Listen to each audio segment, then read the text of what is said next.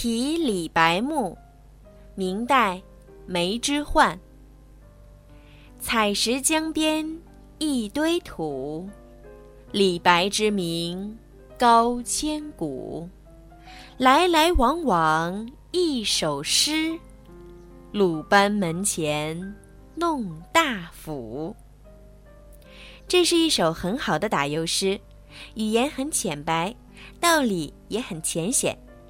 只因为“鲁班门前弄大斧”这句诗而广为流传。采石矶有李白的衣冠冢，因为李白之名高千古，所以很多人都慕名前来游览凭吊。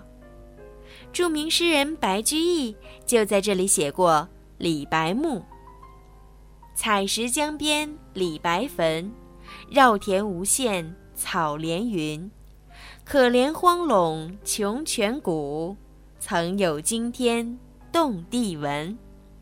但是游人多了，什么样的人都有。有人在墓边乱写乱画，甚至写打油诗。在作者看来，这些人没有自知之明，完全不知道什么是敬畏之心。于是。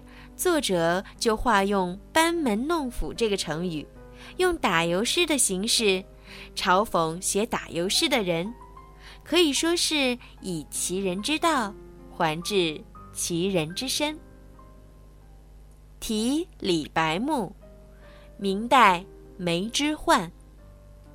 采石江边一堆土，李白之名高千古。